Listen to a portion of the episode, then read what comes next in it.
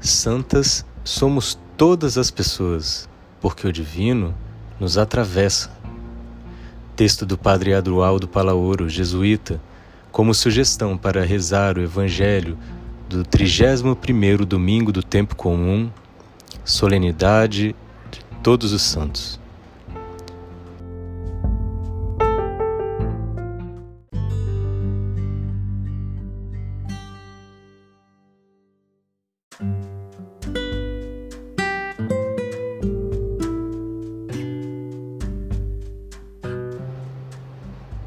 Alegrai-vos e exultai, porque será grande a vossa recompensa nos céus. Mateus 5, 12. A festa de Todos os Santos pode ter um profundo sentido se a entendermos como um convite à comunhão de todos em Deus. Não recordamos a santidade de cada um como indivíduos separadamente. Celebramos a santidade de Deus que se faz visível em cada um, em cada uma. Não se trata de distinguir melhores e piores, mas de tomar consciência daquilo que há de Deus em todos nós. Não estamos falando de nossas qualidades, mas de Deus, nossa essência, o tesouro que carregamos em vaso de barro. O que celebramos realmente hoje? Embora a festividade litúrgica nos refira aos santos e santas canonizados canonizados por, pela Igreja, a verdade é que deveríamos ter a coragem de ir mais além e abordar em profundidade a concepção bíblica sobre a santidade para celebrar também hoje o fato inquestionável de que, por sermos criaturas divinizadas, todos somos santos e santas. Por isso, além de fazermos memória de toda a corte celestial, celestial Hoje deveríamos celebrar nosso próprio santo particular, não o do santo de nosso onomástico, mas o que corresponde a cada um de nós. A única diferença entre nós e os santos canonizados, a qual a liturgia de hoje se refere, é que estes foram reconhecidos como exemplares por um alto tribunal da Igreja após uma rigorosa análise de sua vida e uma prova sobrenatural de que eles dispunham da força de Deus para fazer um milagre. Mas a realidade é que tanto eles como todos nós, que ainda continuamos nossa peregrinação terrestre, estamos sempre com Deus, revestidos necessariamente de Sua santidade. A canonização é a forma que a Igreja tem de reconhecer virtudes heróicas de alguns de seus fiéis e de apresentá-los como exemplares para que os tenhamos como referência inspiradora no seguimento de Jesus. Fazer memória dos santos e santas é poder afirmar a santidade. É, a santidade é um modelo de viver inspirado na santidade divina. Não é um atributo a ser conquistado por nossos méritos ou por nossas excelsas virtudes, mas porque em nós continua refletindo-se o rosto santo de Deus. Nossa vocação à santidade significa deixar transparecer nosso modo de ser e viver a santidade do Deus providente e cuidadoso. Assim celebrada, a festa de hoje se converte numa autêntica comunhão de todos, de vivos e mortos, inclusive daqueles que ainda só existem na mente e no coração de Deus, ou seja, de todos aqueles que virão depois de nós falamos da grande comunhão que Deus realiza com todos os seus filhos e filhas. Deus é a graça que transborda, a bondade que se derrama, o perfume que se expande, a fonte que emana e corre em todos os seres, transformando e divinizando tudo, sem que percebamos. Deus é a possibilidade universal da santidade da liberdade para o bem, para a misericórdia, para a justiça. Uma das imagens bíblicas mais potentes, por sua simplicidade e ternura, e mais antigas, é a de Deus Santo, comparado com uma águia que conduz seus filhotes sobre as suas asas.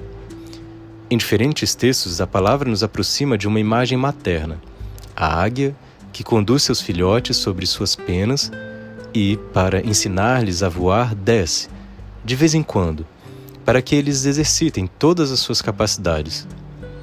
No entanto, ela, a águia, voa vigilante debaixo dos pequenos, como braços sempre abertos para acolhê-los e conduzi-los. O Deus Santo vem ao nosso encontro e, sobre suas asas, tira nossa vida dos limites estreitos e atrofiados, expandindo-o em direções a horizontes inspiradores de vida e compromisso. O Evangelho deste domingo nos revela que ser santo e santa é fazer das bem-aventuranças a pauta de seu viver. As bem-aventuranças constituem a carta magna do reino e princípio fundamental do, da seguidora do seguidor de Jesus para viver a sua vocação à santidade. Nela aparece a visão que Jesus tinha e desejava para o ser humano. Este texto não é apenas uma normativa, uma ética, mas um modo de entender a vida humana elas oferecem um programa de felicidade e de esperança, ou seja, elas nos ensinam a ser ditosos no desprendimento e na solidariedade, na pureza de coração e de vida, na liberdade radical, na esperança, tanto no nível pessoal como comunitário. Jesus nos convida a viver uma felicidade que já está em marcha a vida é movimento e as bem-aventuranças possibilitam a passagem de uma vida suportada para uma vida plenamente assumida. Nelas, Jesus nos desperta para sairmos de nossa paralisia e fixação, colocando-nos em marcha através de nossa fome e sede de justiça, através dos lutos que temos de superar e das oposições que temos de enfrentar através da mansidão, da busca da paz, da presença compassiva. As bem-aventuranças são um resumo das atitudes básicas que devemos nos nós, seguidoras e seguidores de Jesus, ter diante dos irmãos, seguindo as pegadas de seu exemplo. Jesus afirma que são felizes os que têm como desejo fundamental em sua vida a fome de que se cumpra na humanidade o projeto de Deus Pai.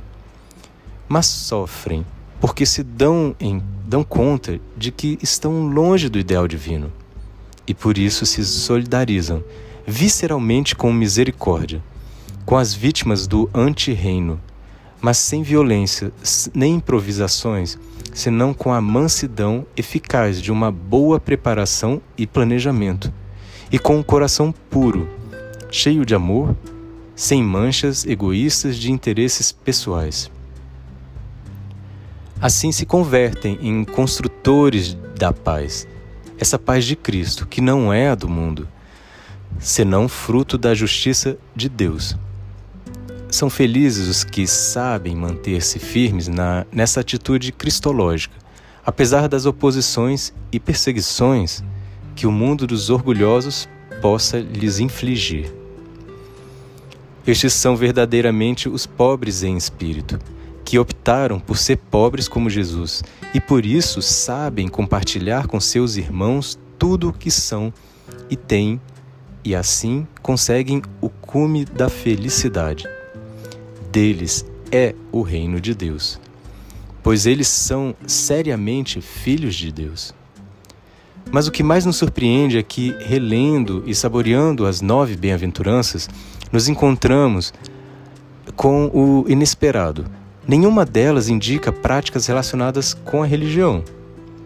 Elas indicam condutas relacionadas com a vida, com esta vida, com as condições e atitudes a partir das quais se pode fazer algo eficaz para que esta vida seja mais humana, mais leve, mais feliz.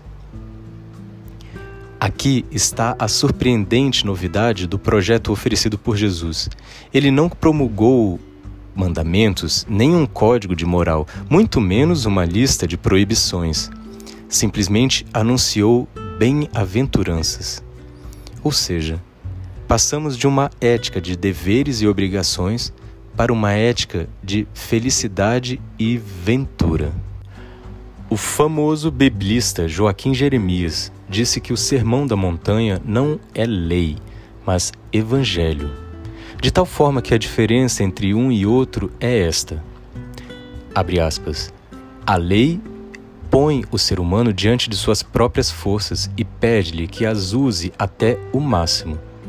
O evangelho situa o ser humano diante do dom de Deus e pede-lhe que converta verdadeiramente este dom inefável em fundamento de sua vida. Fecha aspas. Jesus compreendeu que o meio mais eficaz e mais direto para nos aproximar do Deus Santo e para que vivamos a santidade como seres humanos não é estabelecer proibições, mas fazer propostas que mais e melhor se harmonizem com nossa condição humana, com aquilo que mais desejamos. A experiência histórica nos ensina que os mandatos e as proibições têm cada vez menos força para modificar a vida das pessoas. Todo mandamento e toda proibição tem certos limites, aos quais alguém se ajusta e assunto encerrado. Enquanto a proposta da felicidade contém em si uma busca sem limites. Aqui se constata até onde chega a generosidade de uma pessoa, sua fé e a entrega a uma causa que leva a sério.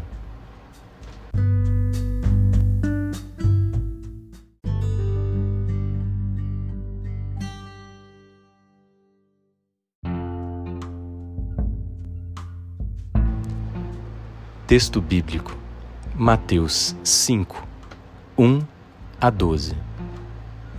Na oração, rezar as dimensões da vida que estão paralisadas, impedindo-lhe viver a dinâmica das bem-aventuranças. Viver a santidade no cotidiano é arriscar-se em Deus. É navegar no oceano da gratuidade, da compaixão, da solidariedade da justiça. Boa oração.